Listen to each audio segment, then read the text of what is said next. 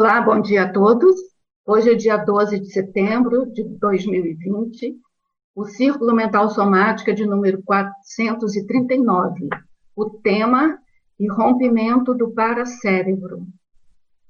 É, eu peço a vocês que baixem aí o, aquela folha que está disponível aí na, no site da Tertúlia, que eu acho que vai poder embasar bem a, a no, o nosso debate, já que esse tema é um tema assim de ponta, a gente está ainda desenvolvendo né, as megacognições para podermos entender melhor esse tema. Tá bom? Então, vamos aí à primeira pergunta. Ah, antes da primeira pergunta, a gente pede para que todos deem like aí, para poder né, avisar mais pessoas. E a primeira pergunta é: o que significa irromper e se o irrompimento é sinônimo de soltura? O que, é que vocês acham?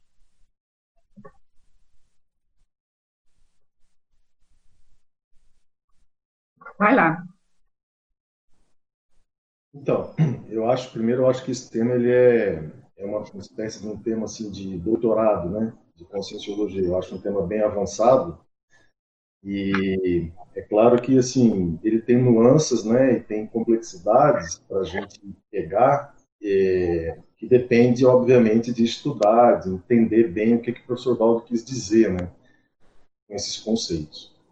Mas dentro do que eu pude estudar, Rosa, assim, que eu pude entender, e eu vou jogar a bola aqui também para o pessoal, né? Eu, eu sinto, por exemplo, você colocou na, na folhinha dois, vários conceitos ali, mas assim, o, o rompimento do psicossoma e o rompimento é, do paracérebro, né? Começando pelo rompimento do psicossoma, me pareceu uma, uma a gente tem muito, o pessoal vai ver que já teve alguma vivência sobre isso, não, não, não é uma coisa é, tão complexa assim para a gente entender.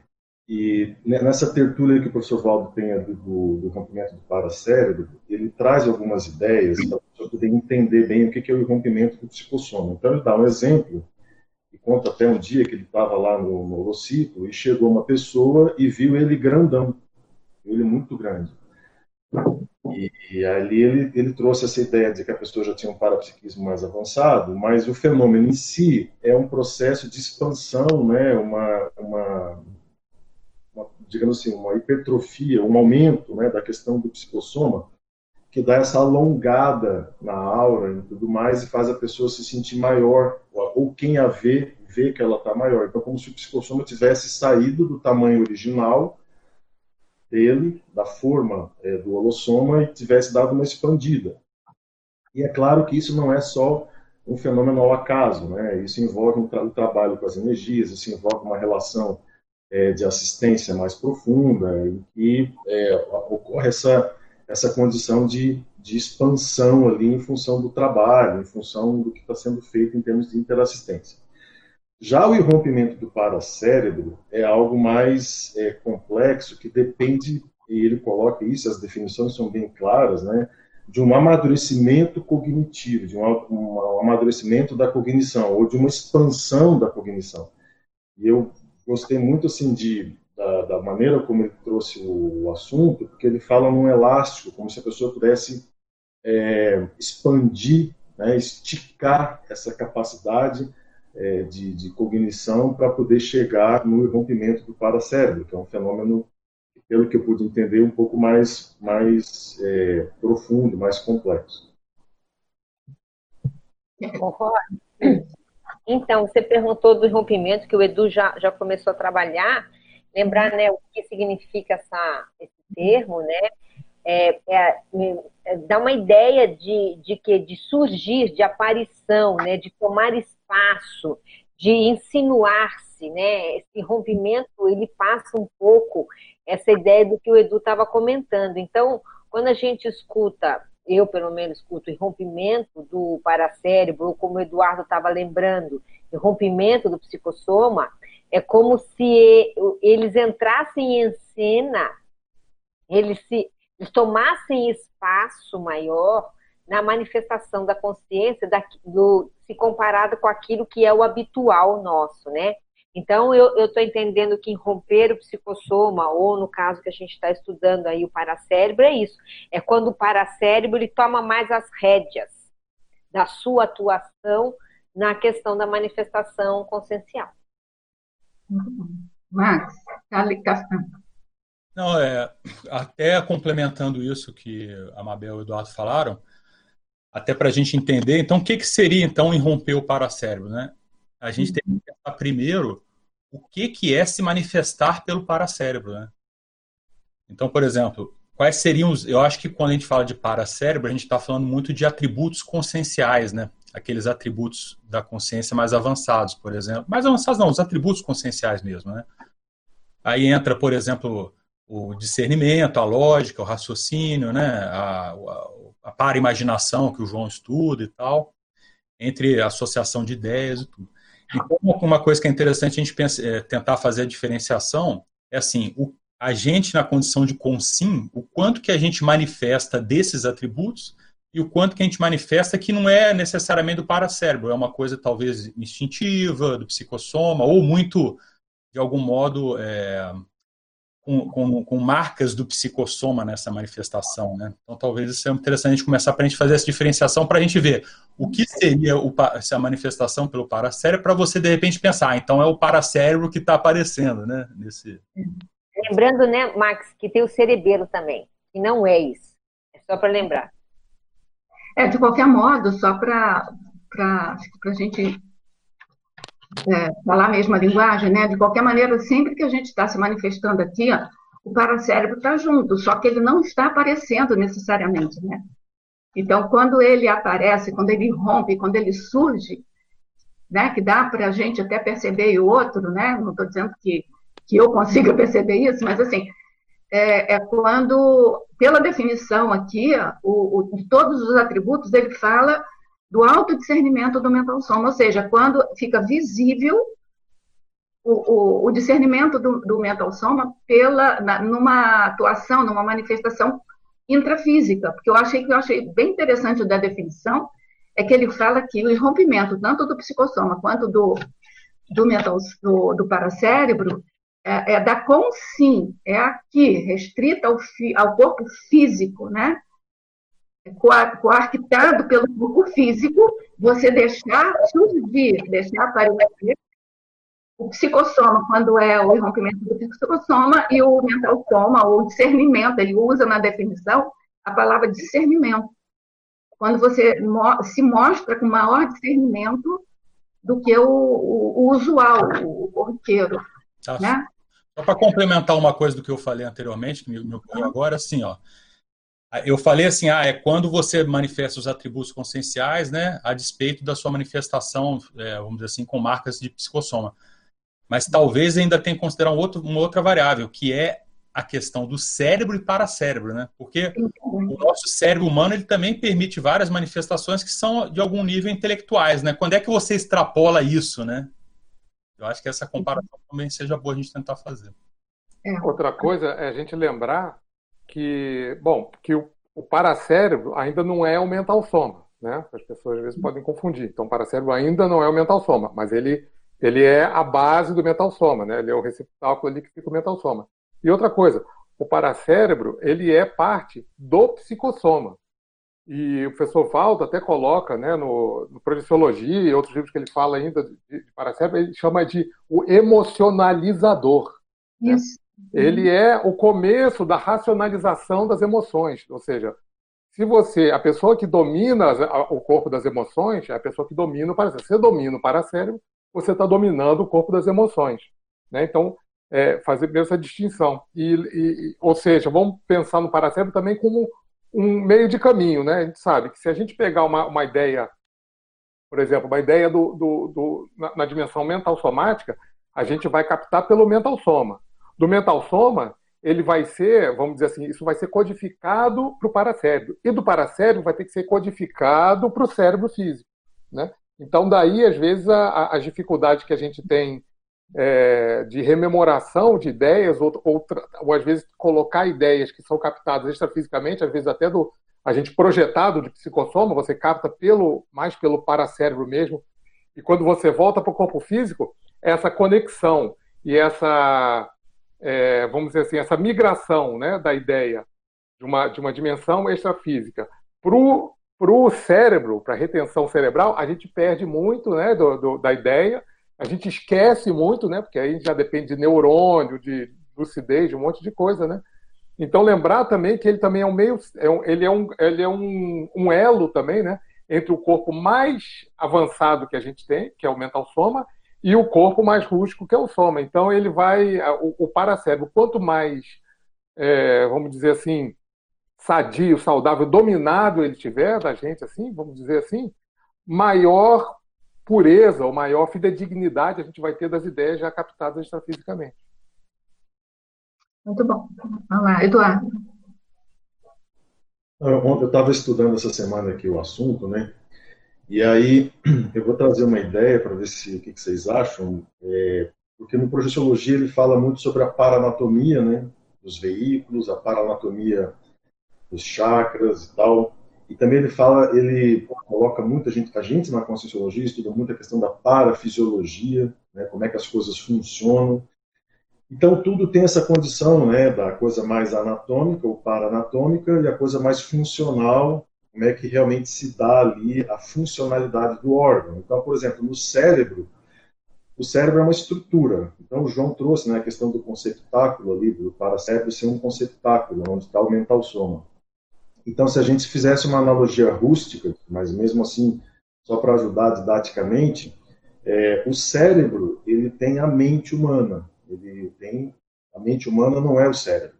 Né? O cérebro é o que, o que recebe a mente humana. Então, você pensa, você usa o seu juízo crítico, você raciocina. Isso não é cérebro. Mas só que sem cérebro você não raciocina.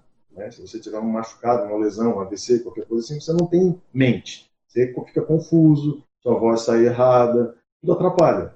Uma coisa não é a outra, só que uma coisa está é, tá diretamente ligada à outra. Se a gente vai tentar fazer rusticamente uma progressão disso, você teria o mental soma e você teria o paracérebro.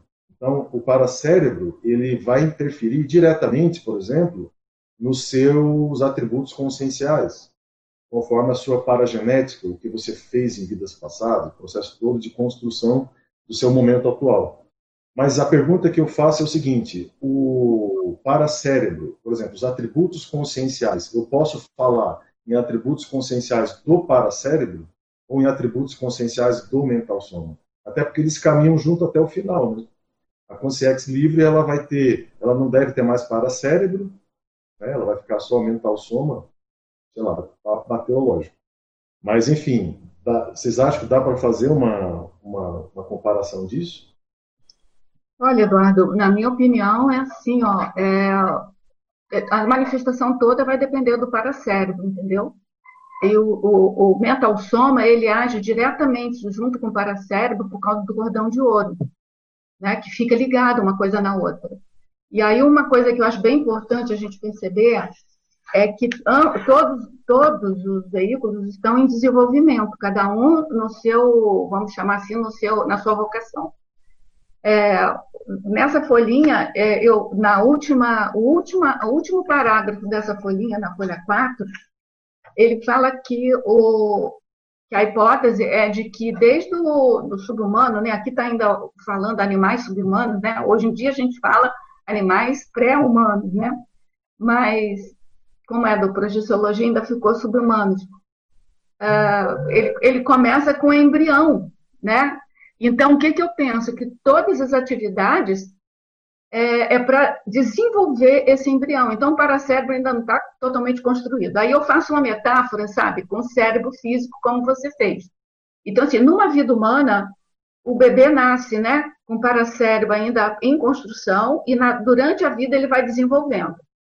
E nós, enquanto seres, a gente vai desde o do, do, do, do, vírus até o serenão, então a gente começa com o embrião do paracérebro e durante toda a seriexualidade a gente vai fazendo o equivalente que a gente faz com o cérebro numa vida, para a gente entender que vai desenvolvendo a capacidade do paracérebro processar e dá vazão às, às condições dos atributos mentais somáticos, dos atributos é, conscienciais, já fixados.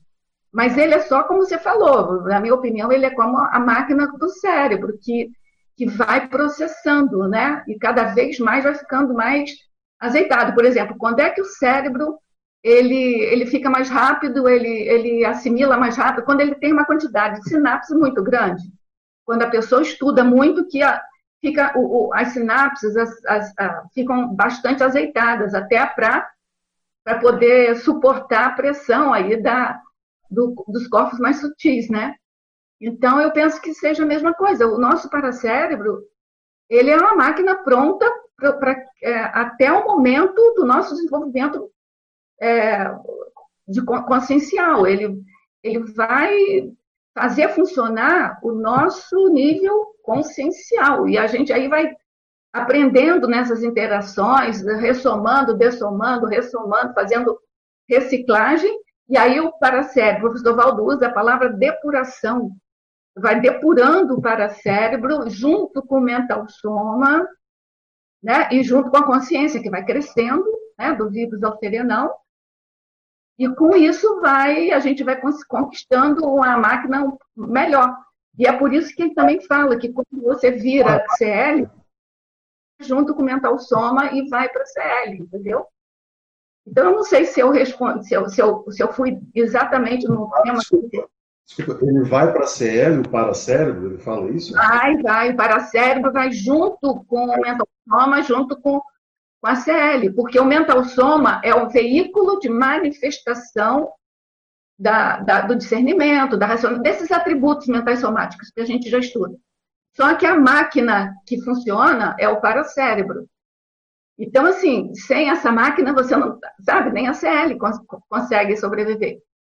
Mas, assim, o paracérebro é um embrião que vai se desenvolvendo. Então, assim, eu, para eu entender isso, eu, eu fiz essa metáfora, entendeu? Do mesmo jeito que um bebê é, desenvolve o cérebro até a sua adultidade, nós vamos desenvolvendo o paracérebro de vírus ao serenal. Entendeu? Aí, e, e assim, por que que, por que que a gente diz, né? que é, qual é a importância desse rompimento do paracérebro? É porque ele cedia o mental soma, que cedia a consciência. Então, quando ele, ele, ele rompe, ou seja, ele surge, a consciência e o mental soma ficam mais livres para se manifestarem, entendeu? É, eu acho é, bom, que... é bom lembrar, Rosa, que nessa hipótese, até tem pergunta ali, é, o paracérebro, ele não desaparece depois da terceira dessoma, né? A hipótese, a hipótese é essa, né? Hipótese, se, se, é, é, aquela história, uma brincadeirinha, né? Aonde o mental soma vai, o paracérebro vai atrás, mais ou menos isso, né? Parece que é por aí, mas isso tudo, gente, é óbvio, né? Nós estamos nessas hipóteses, porque esse, esse assunto da consciência livre é praticamente mateológico, né? É quase mateológico para a gente. O professor Valdo deixa isso claro em mais de dois ou três frases que ele coloca ao longo da, da obra dele. Que estudar o paracérebro ainda é mateológico, por enquanto, que a gente só tem o entendimento de 1% dele, por enquanto, né? Mas que é importantíssimo, tanto que a pergunta da, da questionologia do Verdete, né, em rompimento do paracérebro, perguntando para a gente se a gente já pensou nisso. Então, estudar, pensar sobre isso, eu acho que é bem importante. Agora, é, fala. Fazendo uma brincadeirinha, assim, eu, eu, eu costumo achar e falar até que o, é como se o paracérebro fosse uma infiltração do mental soma no psicossoma, entendeu? Ele está ali porque... infiltrado, porque ele trabalha par e passo junto com o mental soma. Ele está Agora...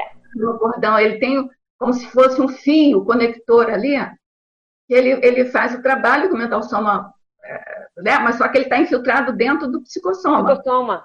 Então, Agora, Rosa. Curando as, as emoções mais básicas ali. Então, era bom lembrar que, apesar de ser um assunto complexo e quase mateológico, né? Ele é um assunto que a gente tem que encarar e, pelo menos, a gente tentar entender, porque nessa escala evolutiva que proposta pela Conscienciologia, um dos parâmetros que a gente pode pensar em termos de crescimento na escala evolutiva, naqueles patamares que o professor Valdo coloca, é a, a, vamos dizer, a porcentagem de rompimento de paracérebro em cada escala, em cada patamar, vamos dizer assim. Né? Porque se a gente pegar o desperto, vai ter X, mas se a gente já for para a semiconsciencialidade, e agora se a gente chega no, no teleguiamento, que quem sabe é mais estruturado até no evoluciólogo, o que, que acontece? A gente vai perceber que esse paracérebro, ele está, por hipótese, né, ele está mais presente, ele está mais, é, vamos dizer, insinuado ou invadido, como a gente quiser dizer. Então, é importante a gente estudar, porque esse crescimento de escala envolve isso, né? Envolve essa temática de hoje, apesar de ser uma temática difícil. Isso aí. Acho que o Alexandre queria falar, Alexandre. Ah, desculpa. Não? Essa, essa situação, Mabel, me faz pensar assim, né? Se a gente for usar o termo de expansão da cognição, como é mais ou menos assim a ideia síntese, né, que tenta explicar o que é o rompimento do paracérebro, é interessante de você pensar é, que a cognição, e o professor Valdo trouxe isso né, na, na tertúlia, a, a, cognição você vai expandindo ela como um elástico, né? E a gente funciona muito assim, né? Quanto, quanto mais você faz, mais você consegue fazer, né? E, e aí, nesse processo de cognição, de expansão de cognição, é claro que é um, é um processo que pode beirar uma, uma teologia, porque você olha para o norte da escala evolutiva, você vê muito suor ainda, né? Muita coisa que precisa ser feita para a pessoa melhorar e tal, até chegar no, nesses patamares mais avançados de, da escala que a Mabel trouxe. Mas eu acho que é muito importante a gente ter esses nortes evolutivos dentro da gente, porque isso é uma espécie assim de uma de uma bússola que você faz uma uma orientação e, e, e essas bússolas elas fazem profilaxia de ectopia, faz muita profilaxia de ectopia. Então esses movimentos, você pensa assim, é, para onde que eu me movimento, né? Estamos aqui agora na vida humana, a gente precisa sobreviver, tem uma pandemia aí, confusão, dificuldade, entendimento, conflito tal. Isso é uma coisa totalmente provisória. Né? Isso é totalmente mesológico. Isso é uma coisa altamente momentânea. Isso é um ponto fora da curva. E muitas pessoas estão embarcando nisso e se desesperando, e se preocupando em excesso. Então, isso vai passar, tudo isso vai passar. Eu não quero com isso minimizar o assunto. Mas eu quero trazer a possibilidade da gente pensar em norte evolutivo. Porque norte evolutivo não é pandemia, não é status, não é profissão, não é nada disso. O norte evolutivo é para onde que a gente se movimenta do ponto de vista da escala evolutiva. E esses conceitos, eles trazem um qualificador dessa bússola e faz a gente repensar uma série de questões. É como se fosse princípios diretor da consciência. Você começa a pensar em outras, de outra maneira. Não é um princípio, não é um assunto chão de fábrica. Não é aquele assunto que você vai tomar uma decisão para sair de casa, resolver um negócio. Não é isso. É um assunto que te faz pensar do ponto de vista holofilosófico, que te faz pensar do ponto de vista de escala evolutiva, te faz pensar os seus valores, te faz pensar uma série de questões para ver, é, para você poder chegar num, num patamar é, que é um alvo a longo prazo, não é um alvo para amanhã, para mês que vem. Né? Então, eu acho que é um assunto é, é, profundo, né? um assunto que mexe não com decisões cotidianas, mas mexe com questões holofilosóficas. É, tem uma coisa que a Rosa iniciou o debate, né, falando de soltura e, e rompimento, né? E eu fiquei pensando, e agora eu lembrei, né, porque existe o, a soltura patológica do psicossoma que a gente sabe que muita gente com, com doença psiquiátrica tem isso. Né? Isso acaba gerando uma repercussão na, na, da pessoa, na consciência de uma, de uma maneira geral, né? não só cerebral. E eu fico pensando assim, o, o, irrompe, o irrompimento é quando existe a manifestação mais premente daquele, daquele, daquele veículo de manifestação. Né? O irrompimento do psicossoma, você você está dominando mais aquele veículo, ele está se manifestando de uma forma mais magna ali para você. E do paracérebro a mesma coisa. Agora, eu fico pensando se existe. É, existe parapatologia do paracérebro. Agora, se existe o, o, a soltura do paracérebro patológica. E o que exatamente isso pode, pode, pode gerar? Né? Eu imagino que, que, que exista. Se existe a soltura do, do psicossoma, pode existir uma soltura patológica. Né? Mas né, exatamente o que, que, o que, que implica isso. Né? alguém que. Quem, assim, ó, eu, eu assisti a tertúlia ontem, né? Do professor Valdo. Então, essa pergunta foi feita ontem, na, quer dizer, ontem não, né? Há 10 anos atrás. E eu vi o quanto a gente não entendia nada, porque quase ninguém perguntou nada sobre o movimento do paracérebro, sabe? Mas, assim, é... então, ele falou que o, o, verbete dele é homeostático, porque eu fiz até questão de deixar na folhinha que era homeostático, porque, é... por definição, ele está tratando do rompimento do paracérebro quando você tem uma maior evidência de seu discernimento. Então, é o fator positivo do rompimento. Né? E ele até fala desse movimento que você falou, né? que às vezes a pessoa está descoincidida e que ele passou aquele período lá em 79, né, totalmente descoincidido, que era uma dificuldade muito grande e que era muito preocupante. Ele falou até da dificuldade do serenão viver na vida intrafísica, porque é exatamente isso, ele vive descoincidido e tem que controlar tudo, porque a pessoa, quando está muito descoincidida, ela enxerga tudo, ela vê tudo. Então, se ela tiver é, deixando exteriorizar o, o mental soma, a, a positividade do mental soma é que ele considera com discernimento esse rompimento do paracérebro.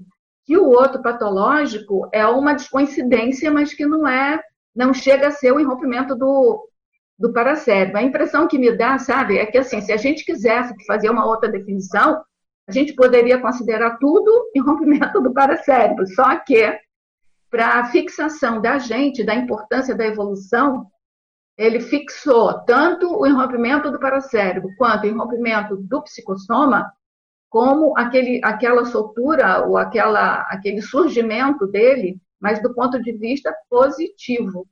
Foi isso que, né? E ele foi taxativo falando que não, que não interessa o patológico, entendeu? É, parece que esse rompimento, né, nessa linha do professor Valdo, né, Rosa, é você conseguir manifestar aqui os cons magnos da consciência. É isso, né? É. Quando, quando a gente fala, é, me parece, quando a gente fala assim que a gente tem que entrar na, na, na vida humana, mas tentar raciocinar ou atuar como consciex, né, para poder sobrepairar, na prática, na prática, isso me parece que é tentar buscar o paracérebro, né? né? Entre outras palavras, para a gente conseguir isso. Então, é o, é o do, dos cons magnos, é por isso que é, é, positivo, né?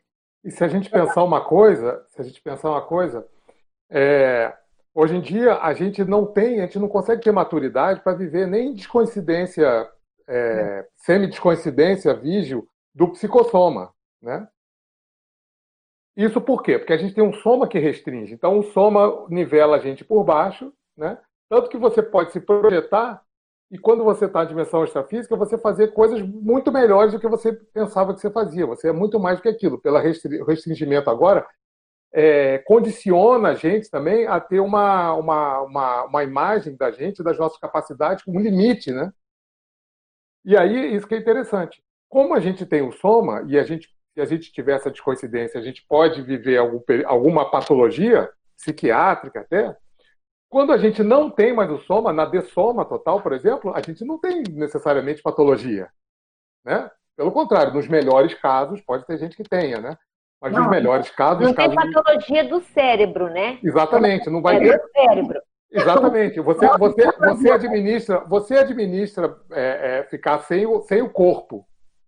Você, como consciência, administra ficar sem o corpo. Agora, enquanto você tem o corpo, quando você tem que administrar o corpo e as, os outros, os outros é, veículos do, do holossoma, isso pode dar curto-circuito, né? Isso pode dar tilt. É esse que é o negócio. A nossa maturidade aqui faz parte da gente aprender a como lidar com tendo um soma e veículos mais sofisticados que o soma. Quando você deixa de ter o soma, o soma deixa de ser um problema, você não necessariamente vai ter. É de coincidência total, né? Vamos dizer assim, você dessomou. Não vai ter parapatologia pelo fato de você ter dessomado.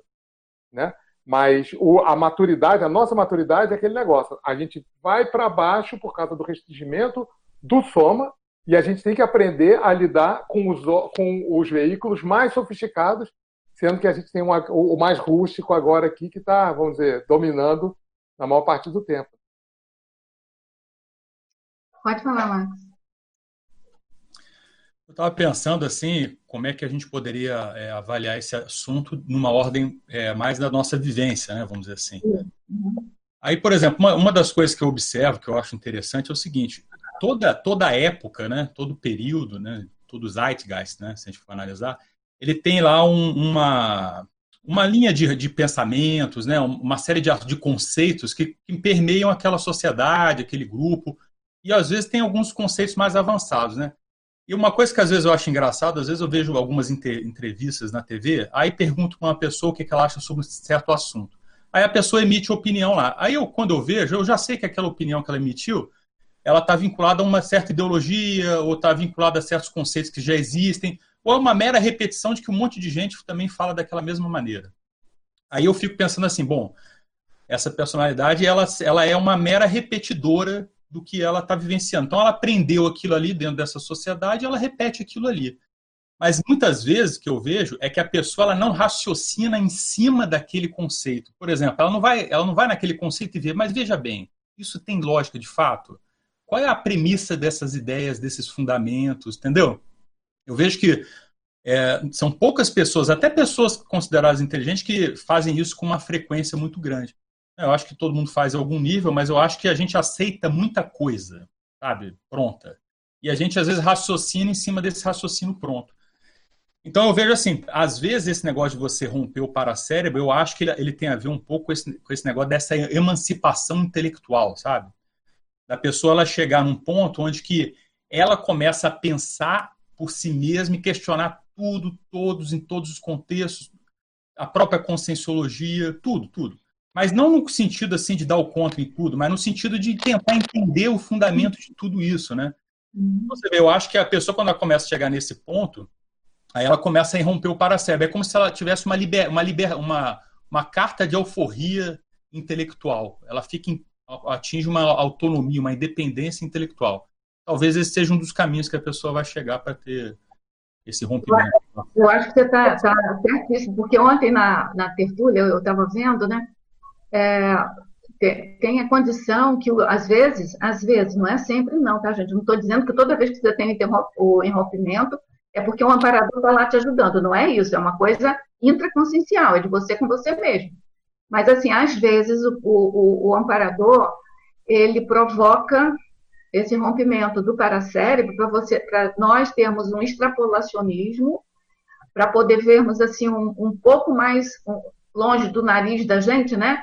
para poder a gente avançar. Então, eu penso também que no dia a dia, esses lapsos, não é lapsos, mas esses picos né, de discernimento, eles nos ajudam a fazer isso que você está falando, Mário. A enxergar o que está posto aí de uma outra maneira, levantar outras hipóteses para ir avante, entendeu? Então, eu penso que o irrompimento, eu, assim, eu fiquei perguntando, por que, por que esse tema, né? Qual a importância desse tema?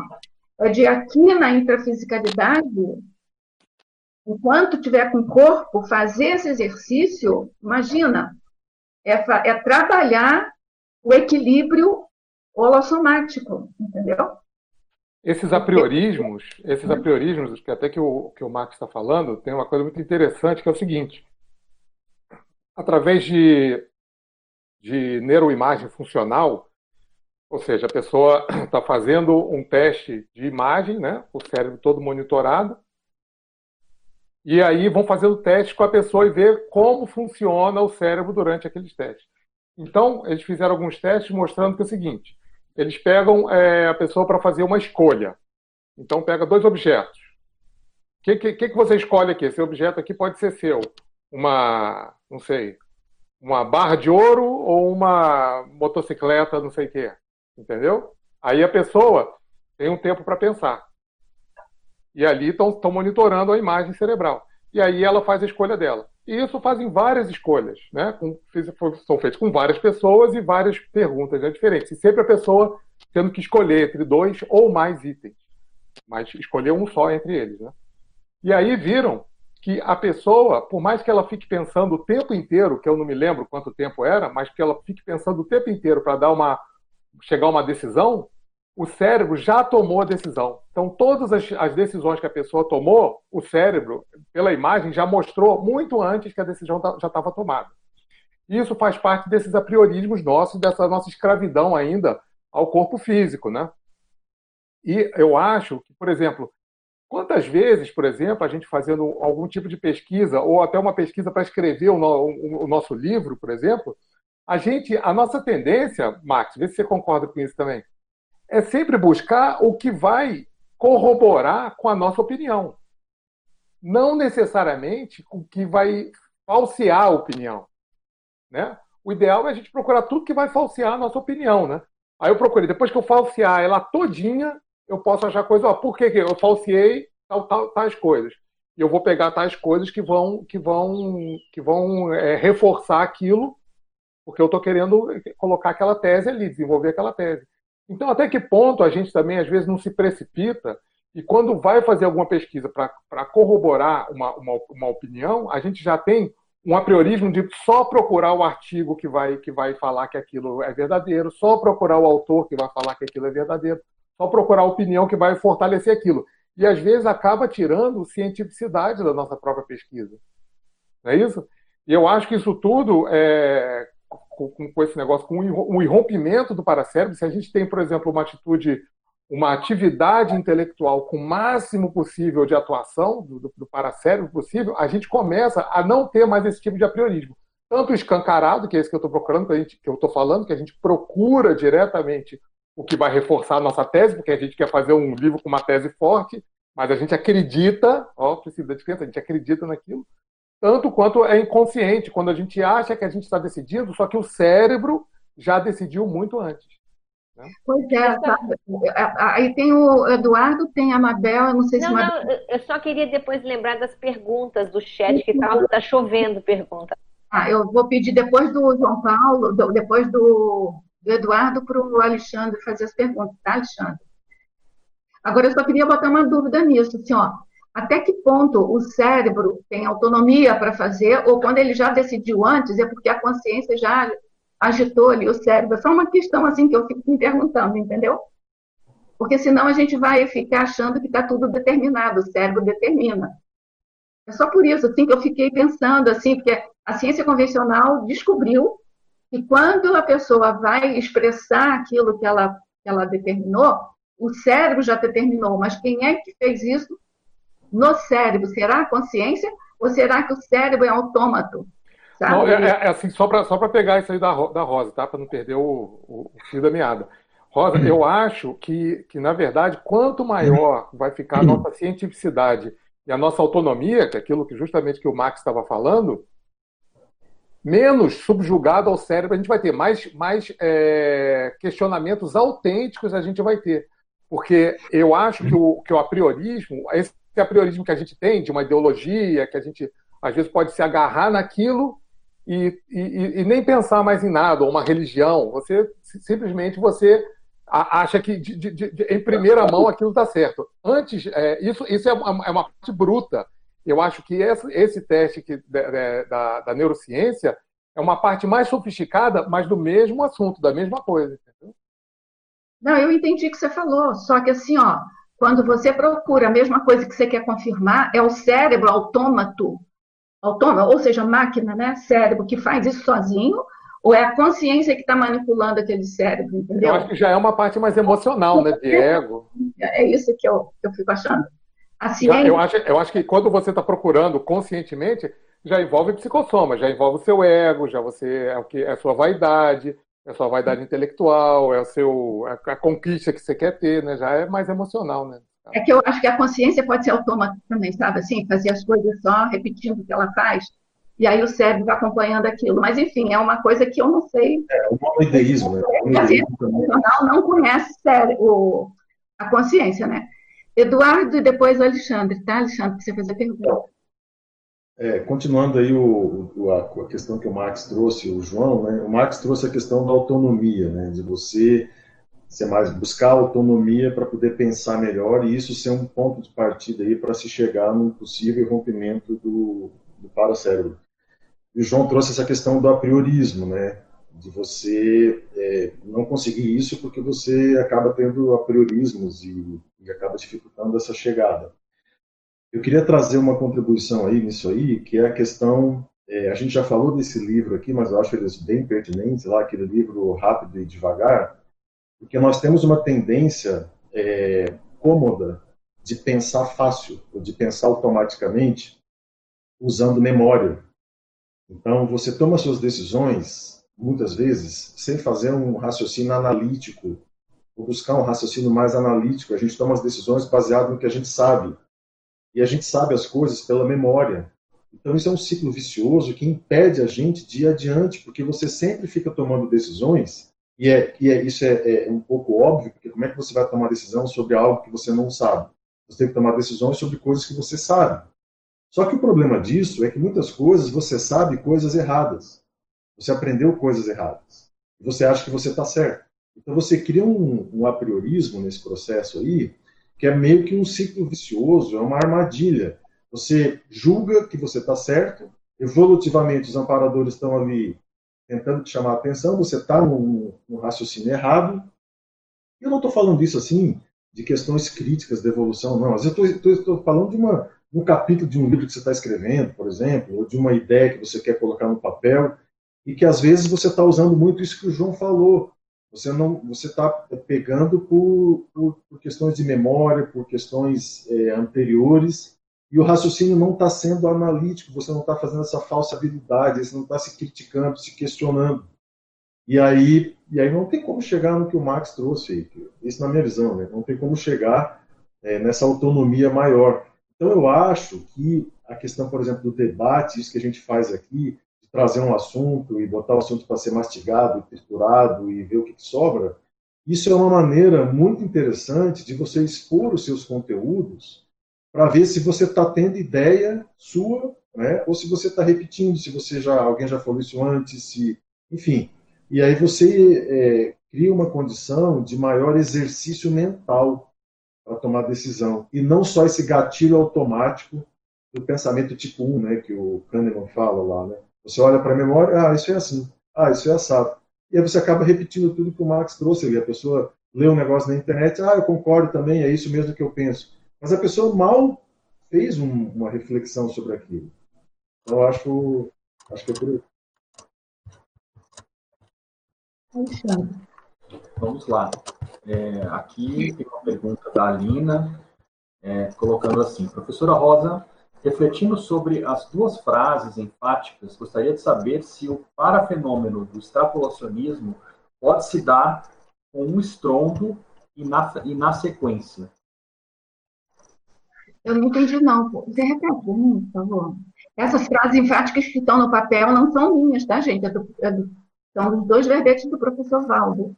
Sim, ela está colocando, então, é, se, né, a, a, partir, refletindo sobre essas duas frases enfáticas, gostaria de saber se o parafenômeno do estapelacionismo pode se dar com um estrondo na sequência. Não sei se tem algo escrito nesse sentido. Ah, eu acho, entendi. Eu acho que o próprio rompimento, os dois rompimentos podem ter um extrapolacionismo.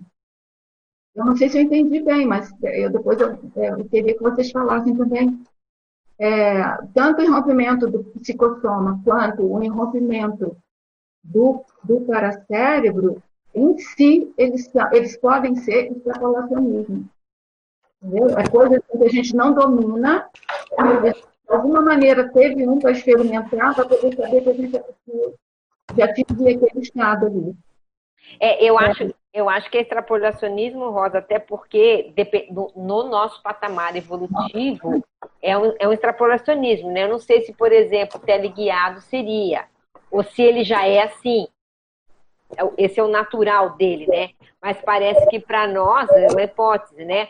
É, esses, esses, é, vamos dizer, esses irrompimentos eventualmente que a gente vivencia, não parece que é o natural. Agora cada um vai ter que ver o seu caso, né? Porque eu não sei quem está nos assistindo aqui, então são dezenas, centenas de pessoas. De repente, para aquela pessoa que tem uma hiper, né? Isso é o natural. Mas no, na média, não. Na média, me parece que é extrapolação, né?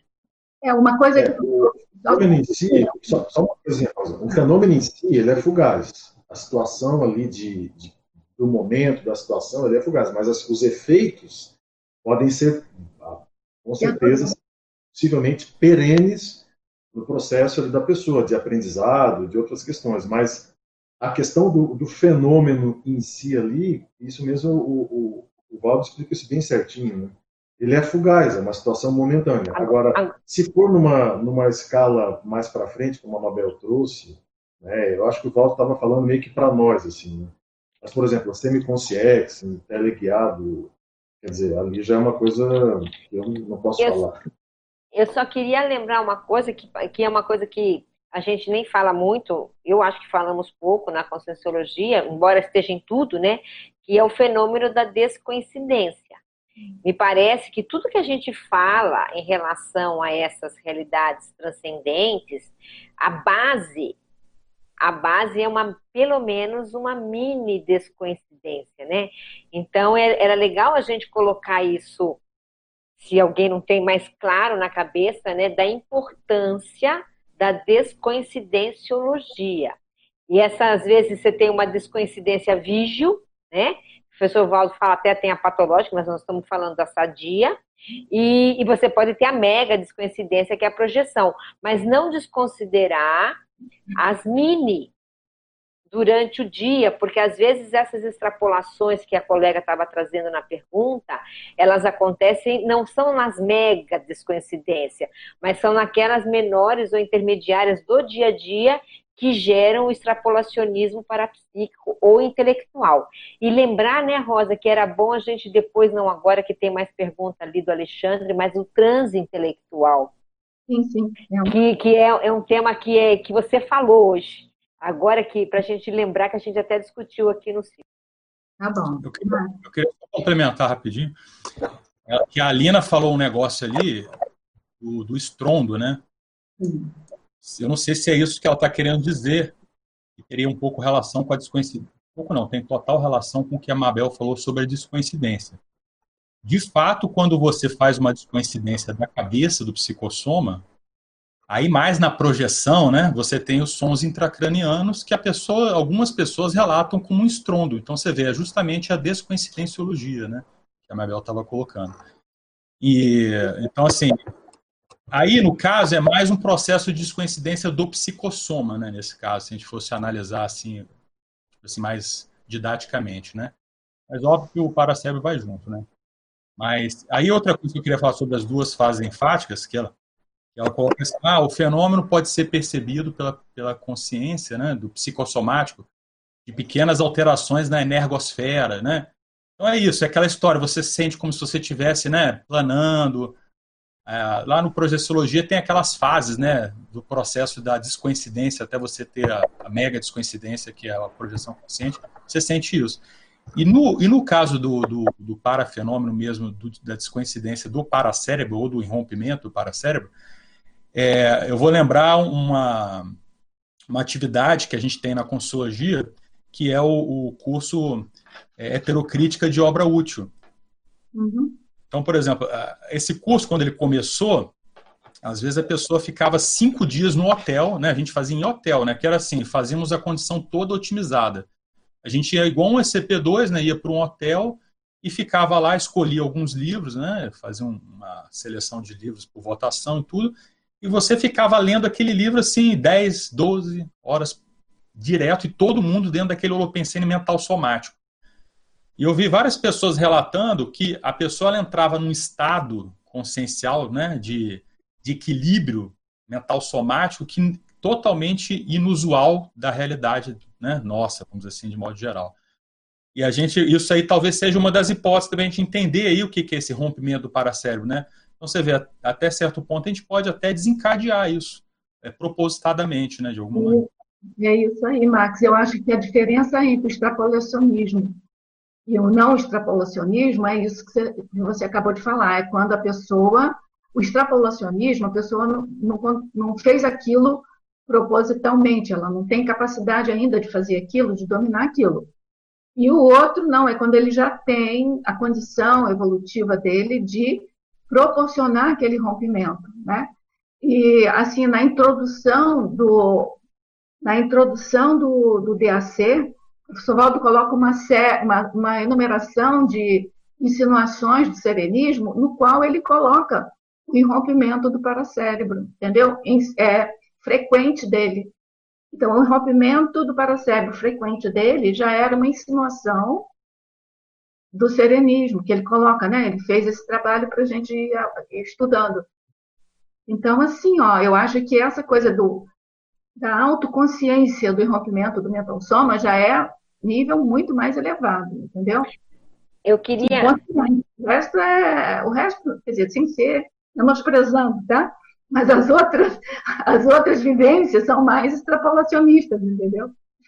Não, eu só queria lembrar, Rosa, que o Max lembrou muito bem desse curso, né? Que quem sabe seja uma das atividades que mais ajudem a gente a chegar mais próximo dessa condição, uma, uma, atividade grupal, né? Claro que as atividades individuais, cada um por si mesmo no seu trabalho é uma coisa, mas estou dizendo em termos de grupo, é, esse tipo de atividade sequencial, dia seguido, lendo, lendo, lendo, lendo, lendo, mas lendo com criticidade, né? Porque existe toda uma metodologia no livro, que no curso, né, para a gente ser muito crítico, isso aciona, né? E entra no estado meio alterado aí, é, positivo, né? E vale a pena pensar nisso, porque muita gente, quem sabe que está escutando aqui o circo, nunca fez esse curso. Até porque ele é mais antigo, faz tempo que, que a gente não tem, tem uma vez por ano, de vez em quando, né? Que é o heterocrítica de obra útil. Vale a pena pensar nisso. Muito bom. Alexandre. Vamos lá. Aqui tem outra pergunta do Robson. Ele diz na página 3, em assimetriologia, poderiam ampliar as ambiguidades as ambiguidades afetam o paracérebro, urge pensarmos sobre a assimetria das realidades do cosmos. Bom, é, eu, eu vou falar o que eu penso, depois eu passo para vocês. Porque a assimetria, tudo no cosmos é assimétrico. E a assimetria, ela perturba a pessoa. Tanto que tem, até na ciência convencional, eu tenho um livro, é Ambiguidade e, e alguma coisa que eu não me lembro agora o nome do livro, ele, o, o, autor diz que a maturidade da gente, o equilíbrio da gente, é saber lidar com as ambiguidades. Ou seja, a ambiguidade perturba. É aquilo que o, que o João também falou, que, o, que, que todos vocês falaram, que o, o Eduardo falou, né? Da gente procurar sempre alguma coisa que conforte a gente, que corrobore com aquilo que a gente estava pensando, porque a gente lida mal com a diferença, com, com, com a. Mas, assim, ó, se você não procura os, a diferença e a semelhança, que é um raciocínio, né, que a gente tem, que por acaso chama é raciocínio lógico matemático, mas não tem nada de matemática especificamente. É você olhar para as coisas e decidir e verificar e avaliar semelhanças e diferenças. Aí você não aprende, você não, não, não consegue avançar na sua, na sua cognição. Né? Esse é o raciocínio básico assim de desenvolvimento da cognição. E a ambiguidade te força isso, porque ela te mostra que aquilo está diferente, que está ambíguo. Então você vai raciocinar em cima daquilo. E nesse raciocínio, o paracérebro vai se depurando também, entendeu? É isso que eu entendo dessa afirmação. Não, o que eu acho bacana dessa afirmação é que está ligada com a polivalência, né, Rosa? Ele, na folhinha, ele, na, no paper aí, tá, tem conexão. Que, e ele fala assim: a pessoa não pode ficar numa atividade única. Uhum. Ela tem que abrir é, outras manifestações. Por quê? Por causa do cérebro e do paracérebro. Porque novas sinapses vão sendo criadas, as analogias, o pensamento analógico vai se desenvolvendo. Isso que a Rosa falou dos contrapontos. Então, parece que é isso que faz fermentar né, entre em ebulição positiva o cérebro e, consequentemente, se for possível, para o cérebro, para que a pessoa fique mais elástica do ponto de vista da, da pensenidade. E é isso que faz a diferença. E é assim, né, Rosa, que eu imagino que seja um dos caminhos para se chegar naquilo que o professor Valdo chamava de taque-ritmologia. Né? Essa taque-ritmologia, que é um dos atributos que a gente precisa desenvolver, passa por essa é, ebulição, contrapontos, ambiguidades, assimetrias, porque é isso que vai fazer esse, esse avanço, né? De forma mais rápida, né, Mabel? E aí outra coisa que eu também fico pensando é assim, ó, essa, essa flexibilização aí do, do raciocínio, do para-raciocínio, né, da para-razão, é o que permite a gente a fazer interassistencialidade com mais assertividade dentro do para-direito corretamente, entendeu? Porque é muito difícil você é, saber, saber acompanhar né, essa questão da coerência cosmoética. Para mim, foi o primeiro impacto que eu tive dentro da conscienciologia, que a coerência, o conceito de coerência, é, que a gente trazia, né, aquela que não podia caber dentro dela a ambiguidade, a, a assimetria.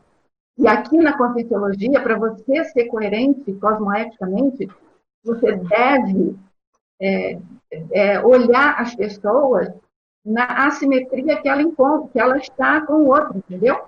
Então, para você fazer uma assistência, você vai fazer assistência naquilo que a pessoa precisa. Então, você precisa de, de entender as assimetrias entre as pessoas, os níveis diferentes. Você precisa de conviver com essas habilidades de saber lidar, de aproveitar isso, usar isso bem. Então, para mim, essa questão é a questão básica da evolução da gente, sabe? Porque você caminha aí para um entendimento assim mais mais correto, mais coerente, mais coerente é, do que, que é evolução, sabe? Posso trazer um exemplo mais prático aqui nessa questão? Porque a gente, às vezes, né, essa questão, ela, às vezes a gente é, fala sobre alguns pontos mais cósmicos, universais, começa a ficar um pouco abstrato, né? Mas uma coisa que eu acho que, é, assim, estudando biografias, que aí volta mais para consciência, é uma, uma questão mais prática, uma coisa que eu aprendi muito nesse estudo biográfico, é observar e você ter que analisar as assimetrias da consciência. O que são essas assimetrias da consciência? A gente tem um raciocínio para analisar as coisas que é, é, buscar a relação de causa e efeito. E isso faz parte da vida, porque se a gente não, não, não, buscar essas relações de causa e efeito, a gente não entende a nossa vida, né? A gente precisa disso. Só que isso pode fazer a gente incorrer alguns erros. Tá? Então, uma das coisas que eu vejo muito e, e acontece bastante no estudo superficial da biografia é a pessoa tem determinado traço é, logo ela não manifesta algumas outras coisas. Por exemplo, a pessoa tem um trafor, o mega trafor da interassistencialidade. Logo, ela não pode ter determinados tipos de traços que não são compatíveis com o processo interassistencial. Pode. É, a pessoa tem determinados trafares, então, ela, ela manifesta algumas imaturidades. Logo, ela não pode, ela não, não dá conta ou não consegue manifestar determinadas ações é, que são mais traforistas. Pode. Isso a gente vê a partir do, do quê? Dos fatos que são apresentados na biografia. Isso é muito interessante, porque uma coisa é o que está na nossa cabeça, que a gente interpreta das pessoas, outras coisas são os fatos da vida mostrando isso. Então, esse processo da assimetria para mim, é um assunto muito interessante, principalmente quando aplicado ao processo do estudo da consciência, que é bastante assimétrico. O, o, o Alexandre, a gente até podia fazer um círculo sobre isso, né? Assimetria consciencial. Vale a pena pensar Sim. nisso. Porque é fato. Porque senão a gente fala assim, a pessoa está naquele patamar evolutivo, pronto, virou santo agora. Não, não tem mais, não é assim, a vida não é dessa maneira. Não, e contra fora a gente faz isso, né? Não, não só com evolução, com evolução também. Eu concordo, Exatamente. concordo, entendeu? É. é. Contra então, por fora, exemplo, concordo é, com você. A questão lá, lembra quando foi debatido o caso lá daquela. Ai, fugiu o nome dela agora, aquela mulher da. Ellen Keller. Ellen Keller, exatamente. Com uma hipótese de ser, né, talvez, um nível evolutivo maior. E, e aí, uma das coisas que você vê estudando ela, tem várias fotos dela que ela está com um crucifixo. Então, assim, ó, já começa a dar tilt na, na análise, né? Aí, claro, tem algumas coisas que você pode falar em termos de filtração, mas de qualquer forma, a, se a gente fosse estabelecer relações de causa e efeito é, em termos assim ideais, não é compatível. Mas, né, assim, os fatos estão mostrando outras coisas.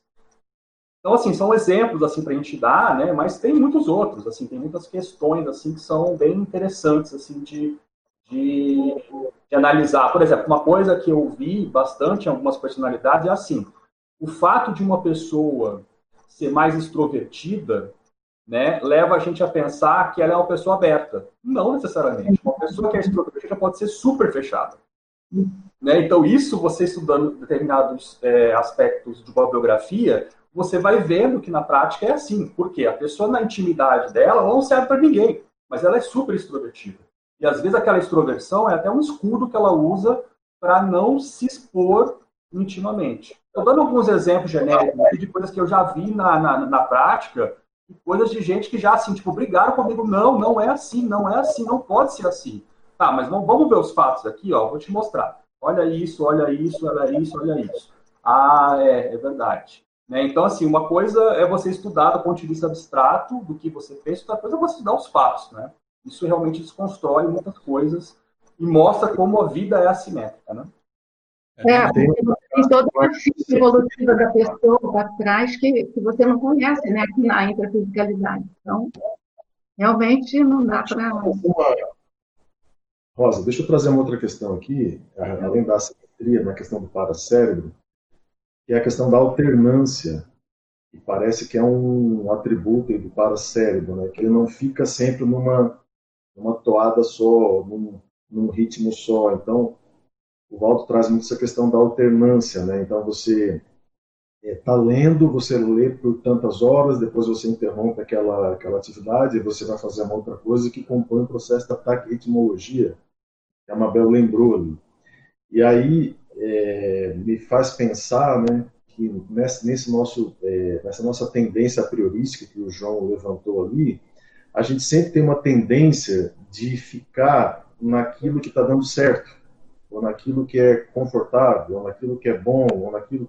E às vezes, é, aquilo que está dando certo ali, naquele momento, naquela situação, é uma tarefa né, que você fez, que você está executando, é, com as suas habilidades cognitivas, é, mas que às vezes chegou a hora de você mudar.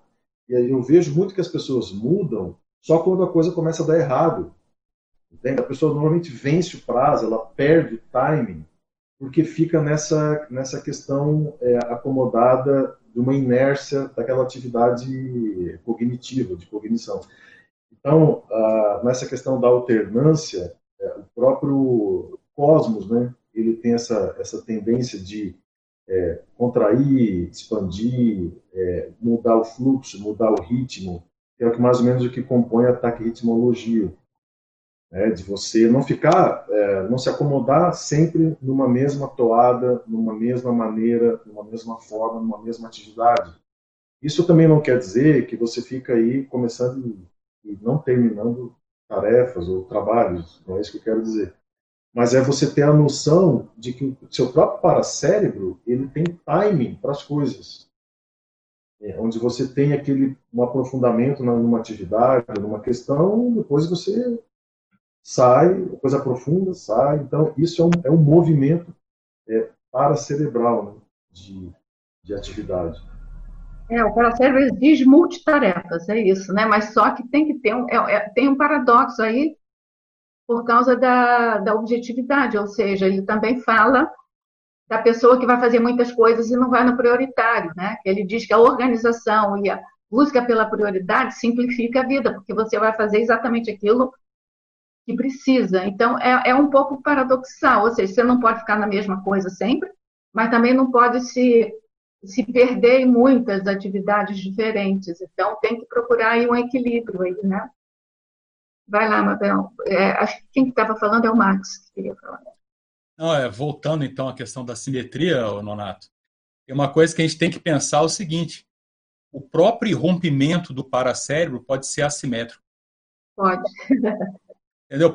porque, olha só, é que nem a gente. Se lembra que quando a gente estava pesquisando, a gente pegou um caso lá do garoto que é superdotado, que apareceu essa semana aí e tudo, né?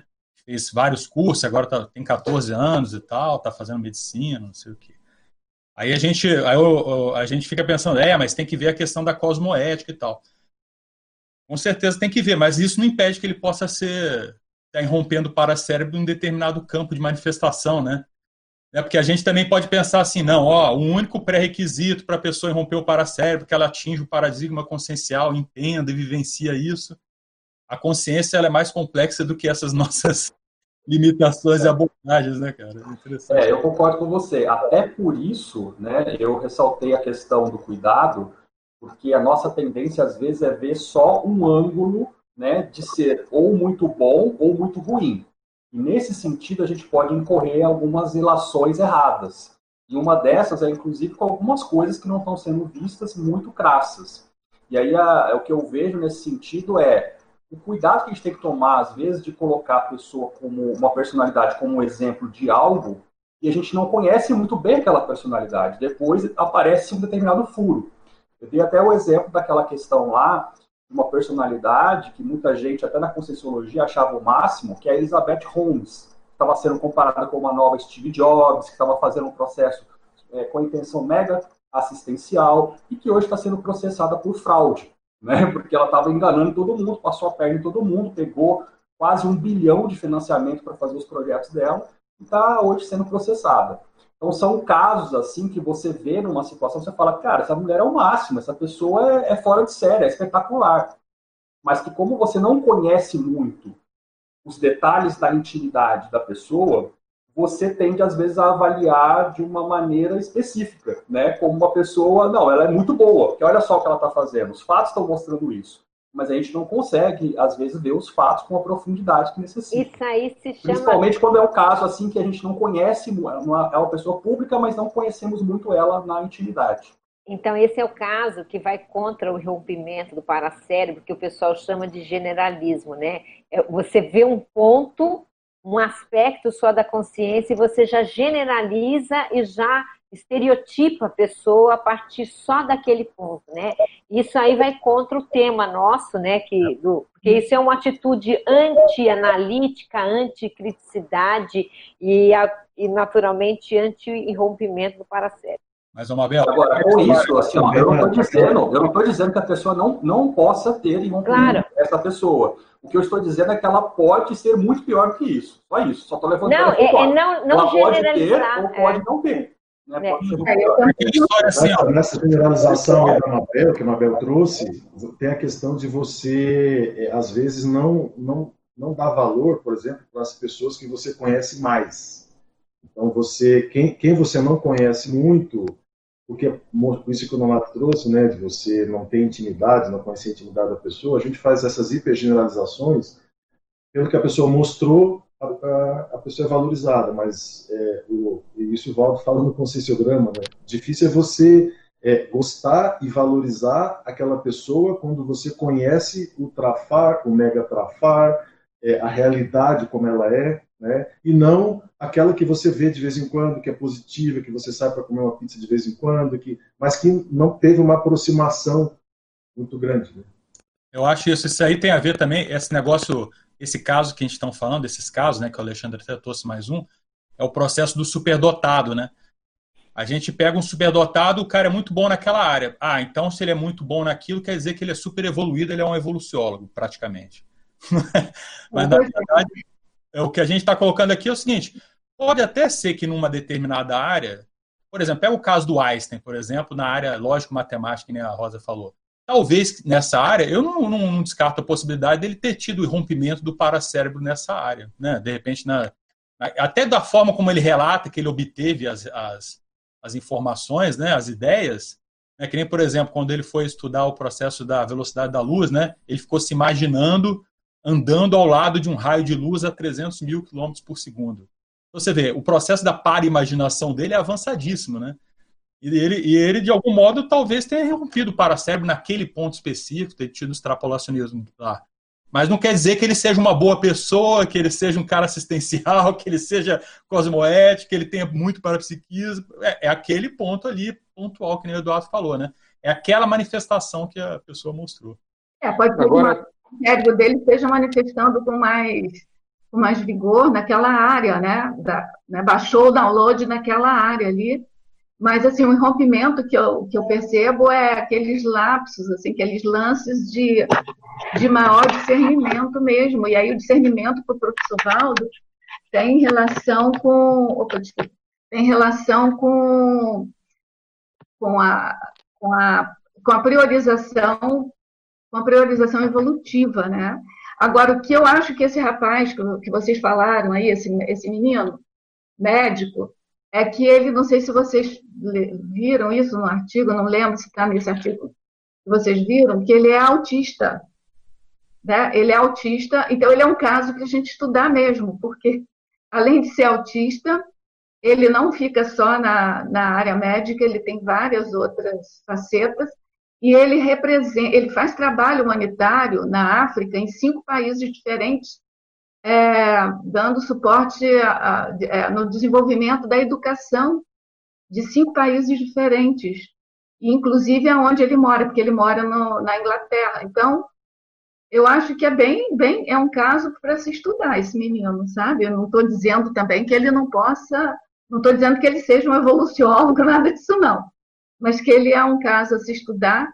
Eu acho que é, exatamente pela condição dele de autista. É. Então, me lembrou um, um, pouco assim, não igual, mas longe da Ellen Keller. Não estou dizendo que ele seja serenão também não, mas é um caso onde o cérebro não está funcionando corretamente e ele consegue fazer tudo isso a part... apesar do cérebro dele.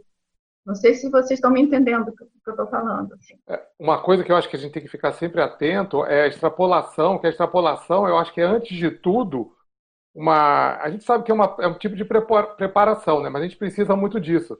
Porque, por exemplo, se a pessoa tem uma extrapolação e, e ela, é, é, a gente não tem maturidade, a extrapolação é uma é um, é um, é um, é um momento que acontece aquilo, um ápice, mas, mas você volta depois para sua condição normal.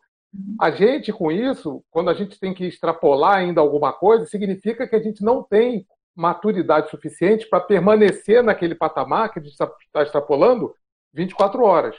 Então, existe um, um, exemplo que eu coloco que é o seguinte: é, pena Daiane não está aqui, que ela é especialista nisso era, por exemplo, a, os, os, parapsíquicos da época das mesas girantes, de um monte de coisa assim, que eles tinham fenômenos. Esses fenômenos parapsíquicos não são, não eram sustentados a vida inteira. Às vezes a pessoa passava por um período na vida dela de muito maior é, é, produtividade em termos de fenômenos. Beleza. Só que com aquilo, ela subiu socialmente, ela ficou, ficou é, é foi para cima, né? Teve, fez mais dinheiro, fez uma carreira, fez uma profissão. Só que aquilo foi uma extrapolação e foi durante um período, né? E aquilo acabou. E dali para frente entra aquilo que o Alexandre estava falando, que aí começa a ter fraude. Por quê? Porque a pessoa tem que sustentar uma coisa que ela não tem mais, era uma extrapolação, justamente. Então a gente é, pensar, pensar, pensar nisso assim como o seguinte: se tem extrapolação, aquilo é um, é um, é um aperitivo para uma coisa que eu tenho que, eu tenho que me preparar para aquilo ser permanente eu ter maturidade para aquilo. Agora, quanto aos, aos, aos, aos superdotados, né? Realmente tem isso. A superdotação não é sinônimo de caráter, não é sinônimo de um monte de outros trafores que podem ter, né? Podem ter, podem não ter. Agora, tem um filme que é interessante, lá vou eu é, é, é, é indicar filme, né? mas que é bom, que chama Mentes Brilhantes. Não é uma mente brilhante é Mentes Brilhantes, né, de direção e atuação da Jodie Foster, que ela é mãe de um garoto que é superdotado, e ele vai, ele vai para uma escola né, de superdotados, né, e ali mostra né, a realidade deles, e ele, no caso dele, não, não são todos lá, mas ele, ela se preocupa porque ele é preocupado com problemas mundiais, ele é preocupado com guerra, com fome, com um monte de coisa. Mas não é a realidade de todos os, os superdotados que tem lá. Muito pelo contrário, tem uns que fazem bullying e são superdotados. Né? Então é justamente a gente dividir as coisas porque tem tem tem tem sessões, né? Existem sessões, não é a superdotação não significa, não é sinônimo de uma evolução assim homogênea, né? É, acho que o Eduardo está querendo falar e tem mais pergunta, Alexandre? É, tem, tem, tem sim. Posso ler aqui? É, é, Eduardo, depois eu vou, deixar, eu vou pedir para o Alexandre fazer mais perguntas, depois eu volto para você. Tá? Vamos lá, Alexandre. Deixa eu voltar aqui para as perguntas. É, bom, vamos ver aqui. A Luísa pergunta o seguinte: em algum momento da evolução descartaremos o paracérebro? Olha, pela teoria que o professor Valdo colocou, não. A gente, sim, pode ser que depois a gente descubra outras coisas, né? Depois que a gente dessomar. Mas, assim, pela teoria do colocada da projeciologia, da conscienciologia, não descarta, ao contrário.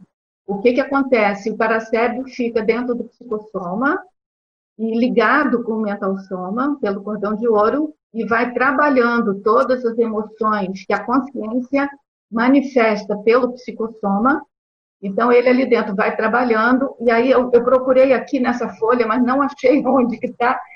Ele fala de que quando ele, o paracérebro, junto com, mental, com a influência do mental soma, né, com o discernimento do mental soma, trabalha aquela emoção mais patológica da consciência se manifestando de psicossoma. Então, a, a manifestação patológica não é do psicossoma, é da consciência através do, do psicossoma.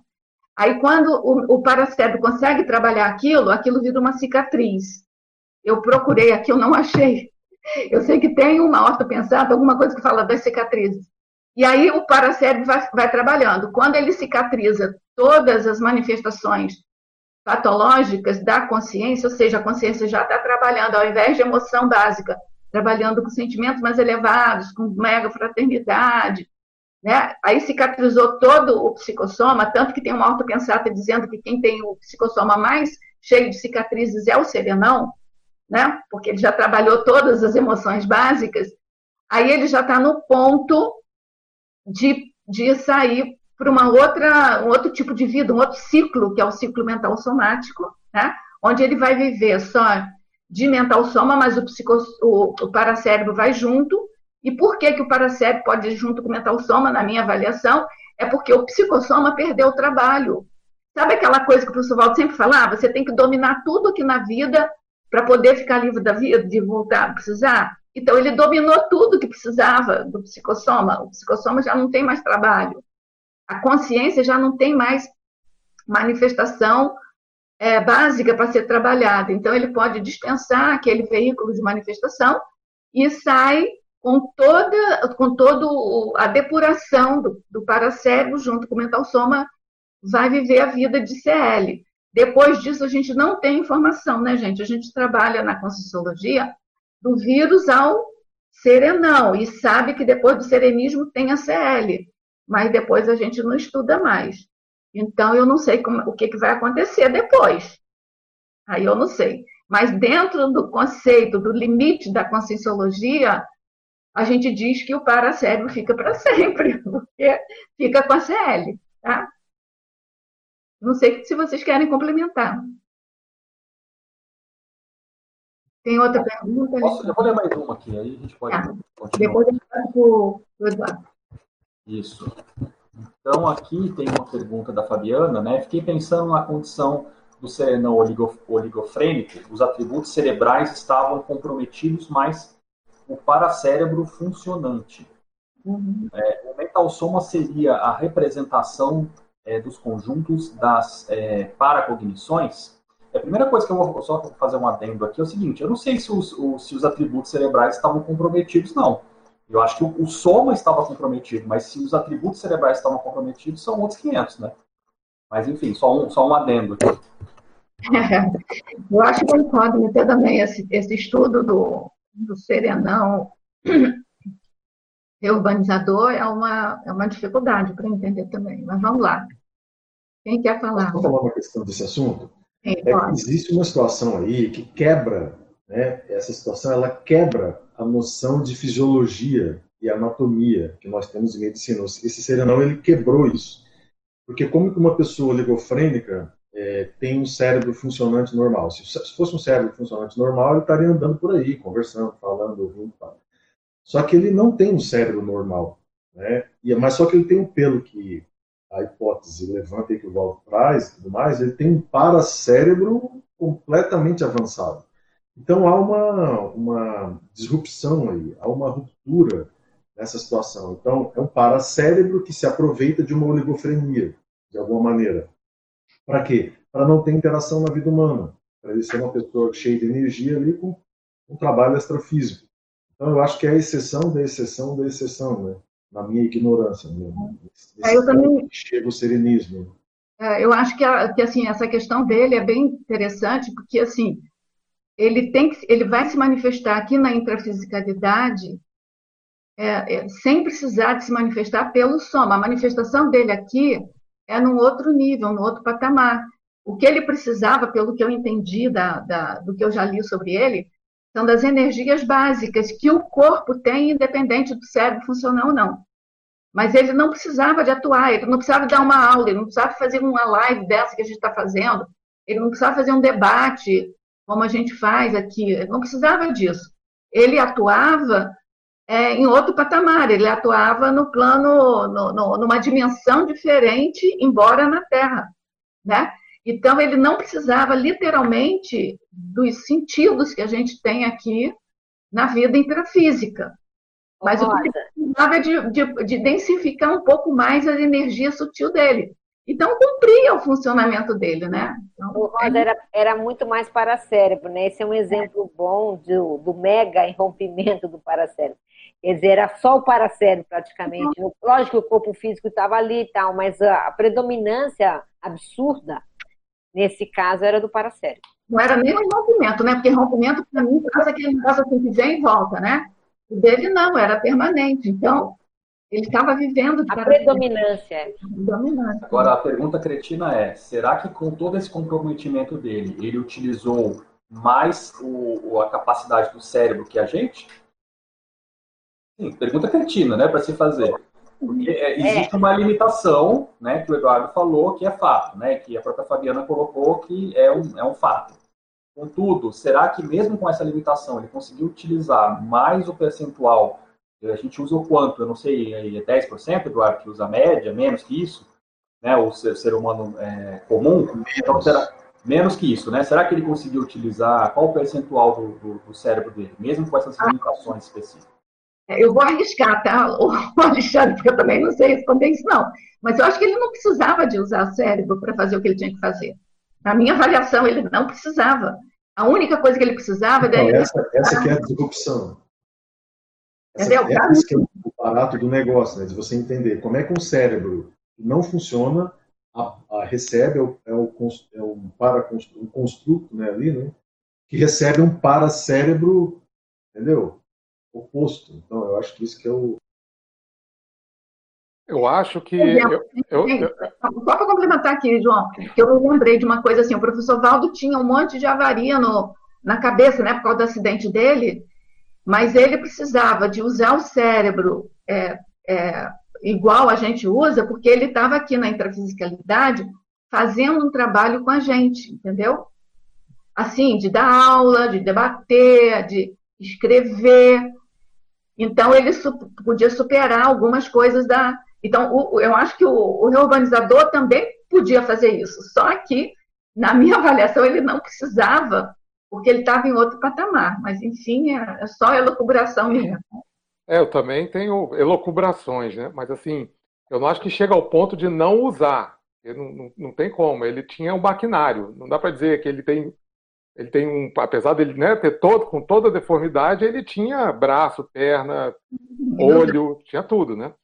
Mas eu acho que o ponto, assim, é, a gente pode pensar o seguinte: é uma pessoa que ele sabia lidar com a doença. Esse é o negócio. Sabia lidar com a, com a deficiência. Se a gente pegar a Ellen Keller, ela também tinha problemas físicos seríssimos e soube lidar com, com, com, com, o problema físico, né? Ele não deixava de existir. Então, esse negócio da gente dominar a dimensão intrafísica, dominar o corpo, dominar a psicossoma, eu acho que passa por isso. Não é a gente ter o, o órgão e a, o, o, vamos dizer, o maquinário impecável perfeito. É a gente saber lidar com a, com a diversidade e superar aquilo, né? Ellen Keller, para quem não sabe, né, nasceu cega e surda, né? E consequentemente era muda quando era criança e aprendeu a lidar com tudo. Se vocês veem o, o vídeo dela fazendo palestra no Lions Club, esse vídeo é antológico, década de 60, é, não, não, parece que ela, que ela era cega, entendeu? E surda. E estava dando uma palestra, falando, entendeu? Você vê uma, um problema de dicção, alguma coisinha assim, né? Porque ela é surda. Mas eu acho que passa por isso, não é não usar, é a pessoa ela extrapola o, o que a gente consegue, o que a gente tem de na média de dificuldade. ela sabe lidar com, com a doença e consegue extrapolar os, os outros sentidos até, né? Tira proveito de outras coisas para superar aquilo.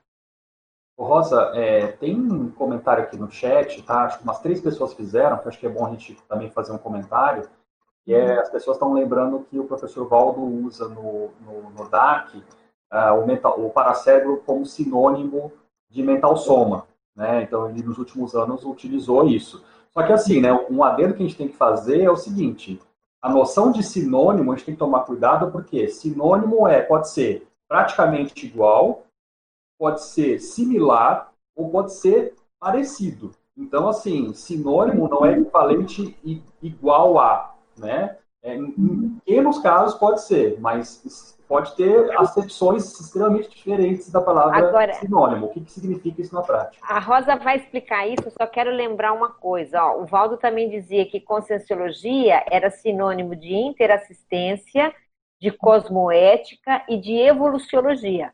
E veja, e a gente sabe que são coisas completamente diferentes, mas ele dizia, conscienciologia, gente, praticamente é evoluciologia, ou conscienciologia praticamente é cosmoética, né? Então é bom a Rosa daquela explicada em sinonimologia que vai ajudar. De é, exatamente isso. filosofia também, Maria. É exatamente isso que vocês já falaram. Assim, ó, em matemática, quando você fala que uma coisa é igual à outra, ela é a mesma coisa. Mas na, no dia a dia, na filosofia, tem outros sentidos para o é igual. Então, quando eu falo assim, é, a, o, o paracérebro é o mental soma? É porque ele está querendo é, enfatizar, é quase um tropo, né? uma figura de linguagem, para mostrar a importância do paracérebro para o mental soma. Então, é, é, é, que eles funcionam numa simbiose, mas se fosse a mesma coisa, não precisava, né, gente? Um é o veículo de manifestação e o outro é a máquina que processa tudo. Não é a mesma coisa. Tá certo? Agora, eles estão ligados no cordão de ouro e eles são praticamente, eu chamo de siameses, né? Eles estão ali numa simbiose, eles fazem tudo muito junto ao mesmo tempo, só que um é o veículo de manifestação, né, do discernimento, e o outro é uma máquina de processamento de tudo que a consciência faz, né? E, então, assim, não é, é o é igual é para enfatizar que sem paracérebro não tem mental soma, e que sem mental soma não adianta ter paracérebro, enfim. É uma ênfase, eu, eu considero isso uma, uma lingua, é, figura de linguagem, para dar ênfase. Né? Agora, veja como é interessante essa, essa questão que foi trazida, porque para a gente compreender conceitos desse jeito, né, tem que prestar muita atenção e conhecer a linguagem, e não, é, e não adianta ler só aquela frase, né? A gente, dentro de qualquer coisa, tem que ler várias abordagens para a gente conseguir entender, porque a linguagem ela é difícil, é uma coisa muito complicada você usar a linguagem. E a gente pode, obviamente, e a gente faz isso, interpretar é, equivocadamente muitas coisas, né? Uma parte... Imagina Ellen, imagina Ellen Keller, surda e muda, surda e muda, Outra coisa, professor Valdo, é, o paracérebro é a consciência. Mas vamos pensar bem, a consciência é, segundo, a, a, eu estou falando, gente, não é, é, é segundo a nossa, o nosso, nosso, nosso, nossa, nosso corpo de conhecimento, tá? Então, dentro do nosso corpo de conhecimento, é, o, o, no cosmos a gente tem é, é, energia e consciência. Então, a consciência, teoricamente, não é a energia. O mental soma são veículos de manifestação da consciência, então não são a própria consciência, então são energias. O paracérebro é energia. Então, quando você ouve essa frase, o paracérebro é a consciência, não é, esse é não é a mesma coisa. Né? É diferente. Só que a ênfase dada nisso, o que, que significa? Sem paracérebro, a consciência não faz nada. Não, sabe? Não se manifesta, porque a manifestação é pelo mental soma, que está ligado com o paracérebro. Enfim, a evolução depende da, depuração do cérebro. Então, a gente tem que ter cuidado com esse é. Né? Só uma coisa é, que eu acho curioso né, de comentar, que é engraçado. O Projeciologia é um livro bem científico do professor Valdo, né? Ele não faz esse tipo muito de, de comparação né, no Projeciologia, porque ele quis usar aquele livro de uma maneira assim para fundamentar a ciência projeciologia. Agora, se você pega o léxico e, por exemplo, o DAC, ele é cheio dessas abordagens metafóricas, metonímicas, de linguagem, né, para poder expandir. É interessante a gente, na hora que lê, né, pensar sobre isso, inclusive na hora que a gente for escrever, né, o que, que a gente quer. É. Cada, cada, né, cada proposta tem a sua linguagem né, adequada para fazer. É, vale, vale enfatizar o livro da, da, inclusive, que a Rosa organizou, né, o Verbatografia, que dá para baixar, né, inclusive no site da, da, da Editares, que tem lá, inclusive, a enciclopédia que usa essa estrutura, né, explica bem lá algumas sessões de, de sinônimos e de antônimos também, que é complicado, né, porque antônimo também não quer dizer oposto de, necessariamente. Não, né? não. Então, é, isso é bom, né? É, se alguém tiver interesse em aprofundar esse assunto, o livro que você organizou, Rosa, tem isso bastante claro, ajuda a ver essas acepções diferentes da palavra sinônimo e antônimo, aplicado, né, inclusive, na própria enciclopédia da Conscienciologia. Isso que, eu, isso que o Max está falando é um negócio de é, pensamento metonímico. Ele está cheio disso no DAC, né? E realmente não tem no, no Projeciologia. É a mesma coisa que falar assim, eu tomei uma garrafa de água não tomei uma garrafa de água, eu tomei o líquido que estava dentro da garrafa, né? É a mesma uhum. coisa, né? Então, é, é, é, ele se deu ao, ao... Ele fez na metodologia para o DAC, ele se deu a liberdade de fazer um, um, livro daquele tamanho, um dicionário, né? Com linguagem metonímica, né? Então, quando a gente escreve, a gente tem que tomar muito cuidado com, com, a, com a linguagem que a gente vai usar na, na, na, obra, né? Que a gente vai ter que seguir uma linha e vai ter que ter uma coerência do começo ao fim. Mas realmente é interessante o planejamento que fez dentro de um livro cheio de metáfora e de um livro que, que, que teve que fazer de uma, uma coisa mais técnica e até um pouco acadêmica, né? Se fez necessária, né? Pelo público que ia ser receptivo daquilo. Aí, só para complementar uma coisa que o Alexandre falou, que eu me lembrei agora, o professor Valdo tem uma tertúlia, um verbete chamado Palavra, que é excelente, porque ele coloca a força energética da palavra, e assim nenhuma palavra é exatamente a mesma que outra né? Então a gente bota como sinônimo, como é igual a, mas não é que seja a mesma coisa, tá? Só para lembrar isso. Vale a pena ouvir essa, essa tertúlia de novo. Mabel, queria falar alguma coisa? É, eu queria não só lembrar que estamos no nosso horário aqui de fazer as informações, né? A gente tem um curso amanhã da ação integrada com o professor Roberto Laime. O tema agora é Vidas Passadas, por que pesquisar? A gente sabe que o Roberto ele é estudioso na área da seriexologia, da retrocognição há muitos anos. Ele é muito técnico, né, muito científico nas abordagens dele. Nas abordagens dele, ele inclusive desenvolveu uma metodologia para pesquisar retrovidas. Então fica o convite aí para vocês, para quem quer se aprofundar nessa temática, que é uma temática complexa, né, que é o estudo das retrocognições o curso é amanhã, às 14h30, e as inscrições é no, é, podem ser feitas no site no, do CAEC, né? É, campuscaec.org. Tá? Era isso, Rosa. Tá ótimo. Podemos passar para a pergunta que a Mabel até sugeriu? É o transe intelectual, é o início do rompimento do paracérebro? Ou seja, a comparação entre o rompimento do o transe intelectual e a comparação que a gente possa fazer. É, até lembrando, né, da gente, quando a gente usa essa palavra transe, até para quem não assistiu a tertúlia ou não leu isso ainda, é, a gente tem a noção de transe que seja um aspecto praticamente 100% parapsíquico, né? Quando a gente está chamando de parapsíquico, é com a influência de uma consciência. E no caso do transe intelectual, do jeito que o professor Valdo traz, me pare, é, parece, eu dá a sensação de que é um fenômeno predominantemente anímico, ou uhum. seja, não é necessariamente uma influência da consciência, mas é a capacidade que a consciência tem de justamente acessar o paracérebro. E ela pode fazer isso, e acontece, que é justamente, às vezes, o rompimento, né, Rosa?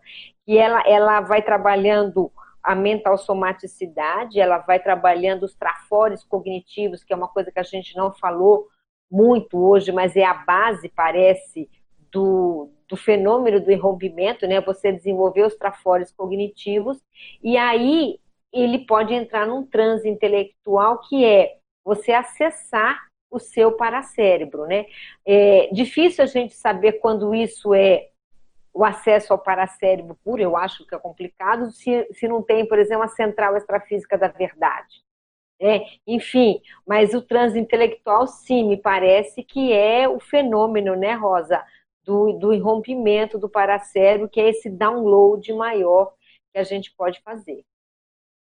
É, não sei se vocês querem comentar, só queria lembrar que na folha 2 do, do, desse texto que a gente deixou disponível aí, eu fiz um recorte aí da bipara transiologia, para a gente poder embasar essa pergunta, né?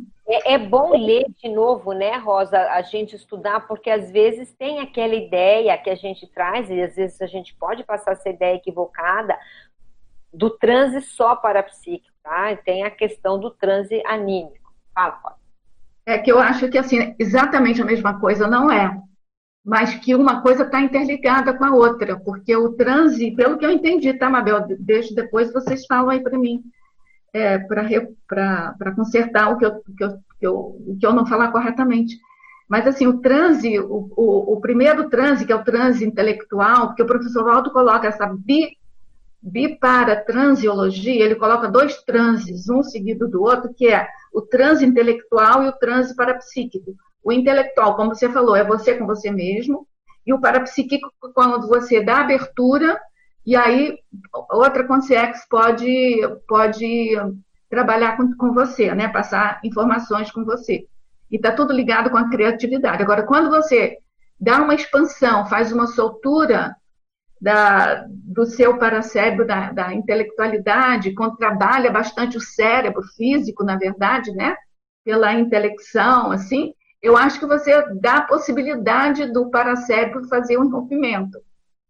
Né? Ele trabalha com maior facilidade com o, o paracérebro, o, o cérebro. A, a, o movimento entre cérebro e paracérebro, ele, ele se torna mais intenso.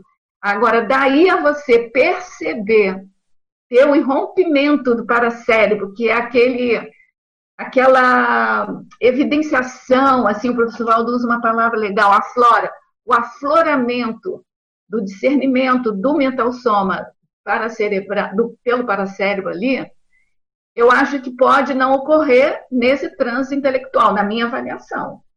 Mas, então, é, mas é o caminho, me parece, né, Rosa? Você não acha que é o caminho? Eu acho que é o caminho. É, quer dizer, eu não sei se é o único também. Não, não é. posso dizer que é o único, mas um dos caminhos me parece que passa por aí. Agora, o que eu queria chamar a atenção é que é necessário, né, para esse rompimento, gente, trabalhar a intelectualidade. É uma coisa que a gente não falou muito, mas é legal a gente chamar atenção. Ninguém vai conseguir, imagino eu, na minha percepção, né, chegar nesse rompimento se não suar ali, ó, né, muito tempo de, de, de trabalho intelectivo com mental soma para chegar lá. Não é assim só mexer com energia. É, o, não é, o cérebro humano tem que estar muito, é muito é, elástico também. É, não é dizer que você vai conseguir fazer um monte de EV, soltar energia que você vai chegar lá, não. O uhum. processo ele mexe muito com a intelectualidade. Porque pensa bem, como a gente vai ver o, o, o enrompimento do paracérebro? Quando você percebe um discernimento maior, você percebe como? Pelo cérebro, entendeu? Pela, não é um, isso não é parapsíquico, é, um, é anímico, como você falou, é você com você mesmo. Então, está tudo encaixado ali. Então, o cérebro tem que estar tá bem desenvolvido para poder permitir isso. Né? E eu acho que nesse trabalho intelectivo, a gente tem que pensar. Uma, a, o, o, início, eu acho, é a gente com, começar com a intelecção de uma forma geral. É ler, produzir, escrever, entendeu? De uma forma né, abrangente, o mais abrangente possível, um preparo geral. Mas eu penso que para você começar, como a gente foi até foi falado uh, antes, né? Eu acho que vai ter que ter uma saturação em alguma coisa para a gente chegar naquele ponto de rompimento, né? Porque o Max tinha colocado o exemplo do Einstein. Ele pode ter tido rompimento naquele assunto, por exemplo, em determinados assuntos ali dentro da, da física que ele entrou ali. Agora, é, a gente começa abrangente. Então a gente começa estudando, pensando, escrevendo sobre um monte de coisa, um monte de coisa que interessa a gente. Mas daqui a pouco a gente começa a funilar aquilo, até dentro de um assunto que pode ser nem a conscienciologia como um todo, um assunto dentro da conscienciologia, uma especialização, a gente começa a dar atenção àquilo, e começa a ter problemas, né? Problemas bons, né? Você começa a querer resolver problemas. E a saturação do pensamento daquilo chega no meu eureka. Não é isso? Você tem um problema, você começa a pensar, pensar, pensar, pensar, pensar. Daqui a pouco você arranjei a solução. E eu acho que o irrompimento ele é um, um, nível acima um pouco disso, né? É uma eureka em termos de, de, de domínio do paracérebro, né? Você começa a ter um problema, a, a pensar, pensar, saturar a sua mente com aquele negócio. Daqui a pouco você tum, extrapola, porque o Einstein pode ter, pode ter acontecido com ele, né? Ele tinha um problema, pensou, imaginou, teorizou, escreveu, chegou um ponto que ele pum, deu um estalo, que foi aquele ponto onde ele furou o, o, a boca do balão, né? Furou a bolha ali do, do em termos de paracérebro. Né? Só uma coisa do Einstein, só para implementar rapidinho. Tem uma coisa interessante na, na, nessa coisa do, das teorias dele, é que assim, toda ciência tem de fato esse, esses conhecimentos, que é um conhecimento sempre um pouquinho acima do outro, né? Vai não crescendo e tal. O Einstein é daqueles, daqueles cientistas que eles mudam o paradigma. Então você vê, as ideias dele, dessa coisa da teoria da relatividade, mudou o paradigma total da, da, da física, vamos dizer assim, é mudança de paradigma. Então você vê o nível né, da, da, da, do alcance da visão que ele teve da ideia, né? E aí eu fico a pergunta que eu queria fazer para vocês. Vocês acham que é, a quem a, o acesso a uma central extrafísica da verdade se dá pelo irrompimento do paracérebro? Eu, eu acho que sim, Márcio. Vamos ver os outros. É, eu, eu, eu acho que também, eu acho que dá, porque olha só, tudo que é extrafísico é para cérebro, né? Não, não tem como, você vai falar assim, teve lá um lateropensene, é o paracérebro. Você teve uma captação, não sei o que, é um paracérebro. Você teve um input de, de amparador, é o paracérebro. Agora, se você acessou a central extrafísica, é o paracérebro que entrou na manifestação eu acho que. Eu não sei é... dizer, eu não sei dizer nem que sim, nem que não. Porque lembra que o professor Valdo falava que, o para, que as centrais extrafísicas podem ser departamentos e até em, em comunexes avançadas, não é isso? É isso que eu estou falando. Não sei nem que sim, nem que não, né? Estou falseando o negócio, não tenho certeza. Mas vamos elaborar aqui alguma coisa. No sentido de que você, como consciex, e, e, e, e atuando naquela comunex extrafísica, e tem aquele departamento, vamos dizer. Então você tem acesso àquilo ali, está próximo, mais ou menos próximo. Será que se você não irromper o paracérebro, como consciente, já, vamos dizer, deve ser um pouquinho mais, menos difícil, né? Você, você vai, para acessar aquilo dentro daquela Comunex, você vai ter sempre que dar com, com, com ter um irrompimento do paracérebro? Não sei. Mas, mas, mas, mas, João, olha só. Você, como consciex, você já é o paracérebro. Se você está lúcido. Se está lúcido, é. Se está lúcido. Vamos é. pensar, Comunex evoluída, equilibradinha, avançada, tá tudo certo, a pessoa já não está com aquela carga de vida humana, de assédio, nada disso. Ela já é o paracérebro. Mas será que lá. Ela é, não, não há... o paracérebro. É, é... Ela se manifesta. Só para apimentar, só para apimentar. Não, mas, mas, aí, mas aí que tá. Uma coisa, é. uma coisa é o, é o irrompimento do paracérebro, outra coisa quando ele fala, por isso que ele dividia. Qual, qual seria a divisão? Já que o paracérebro é parte do psicossoma, mas ele dividia em rompimento do paracérebro e rompimento do psicossoma. Olha só, João. É que eu não sei, é que eu não sei 10, gente, eu não estou afirmando nada. 43 do, do segundo tempo. A definição dos dois, tanto o rompimento do paracérebro e rompimento do psicossoma, ele, ele faz, ele faz, a definição, pelo menos, é para instigar o desafio da gente, que é com sim deixar manifestar esses corpos mais sutis aqui. Entendeu? Então, ele, nas duas definições, ele deixa claro que é uma manifestação da consim irrompendo, é aflorando ou o psicossoma ou aflorando o paracérebro. Então, a definição dele é assim. Agora, é claro que a gente pode pensar. Mas né? eu, eu, não, eu não acho que seja exatamente. É, não é equivalente à consciência. Eu não acho que seja exatamente a mesma coisa, viu? Porque o paracérebro ele é muito mais específico do que, apesar do paracérebro ser parte do psicossoma, né? Aí a gente teria que fazer algum tipo de subdivisão, pensar em alguma coisa, né? Porque o paracérebro, a gente, tanto que a gente está falando aqui, que é uma parte muito. É... Peraí, peraí, não estou dizendo que é a mesma coisa, não. O rompimento do psicossoma é uma coisa, Sim. é mais energético, e a, o rompimento do paracérebro é do paracérebro, é mais do discernimento. Exatamente. Ele, vou ler para você o que, que ele falou. Não, não precisa, não, precisa, não precisa ler, não, tá lá. Eu sei, é isso que eu estou falando. É eu falando.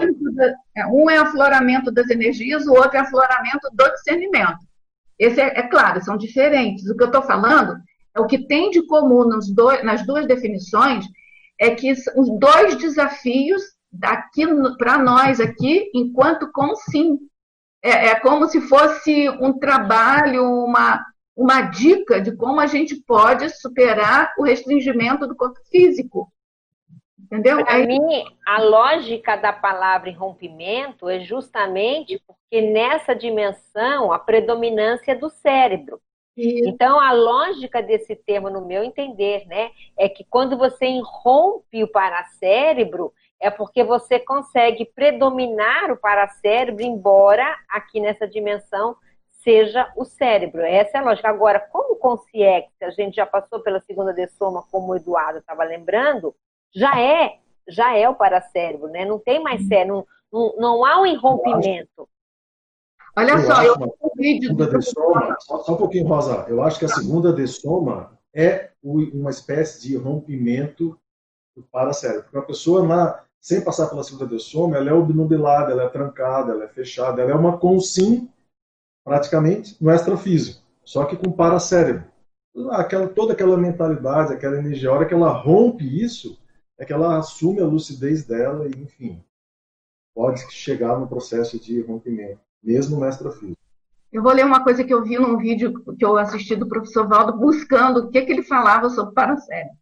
Ele fala assim: ó, o que interessa mesmo é o paracérebro da consciência. O paracérebro pode estar muito mergulhado ou pouco mergulhado. Então, o, no, o meu, por exemplo, eu acho que está muito mergulhado, né? Então, eu preciso de fazer esse esforço para fazer ele emergir lá do fundo das profundezas do mergulho dele e aflorar, entendeu? Então, ele fala assim: quando está muito mergulhado, é aquele paracérebro fechadão, automático, né? É, é o que a psicologia chama de mente. É, nós estudamos o paracérebro sem muita profundidade de mergulho dele. Ele está mergulhado e, ao mesmo tempo, está fora. Isso é que é o paracorpo do autodiscernimento, que é o mental soma. É, discernimento é distinguir. Aí ele fala né, que discernimento é distinguir o passado do futuro. É, enfim, então, assim, a gente, quando vai evoluindo, a gente vai tendo o paracérebro muito mergulhado e, ao mesmo tempo, aflorado. Esse afloramento é que eu acho que ele está querendo chamar de, uh, enquanto a gente é consim, de, de, uh, de rompimento do paracérebro. Agora, só lembrando, né, que depois da dessoma tem muito caminho ainda, né, gente? Porque, como o professor Valdo sempre dizia, ninguém vira santo de repente só porque dessomou, né? Então, as dificuldades que a gente tem aqui, a gente vai, vai muito, muitas delas vai ter que conquistar lá também, né? Inclusive, é, tem um verbete dele muito bom, que eu acho que todos devem também, quem está assistindo a gente deve assistir, porque eu acho que ajuda muito, é o A Fisiologia. Ah, aliás, eu não sei se esse verbete está tá disponível. Tá, tem, tem o verbete, pelo menos dá para estudar o verbete. Eu não lembro se tem a, a tertúlia né, correspondente. Gente, o nosso tempo já se esgotou. Acho que a gente continuaria debatendo isso aqui por mais tempo. Eu peço mil desculpas a vocês de não deixarem espaço aí para mais perguntas e para todas as dúvidas, né?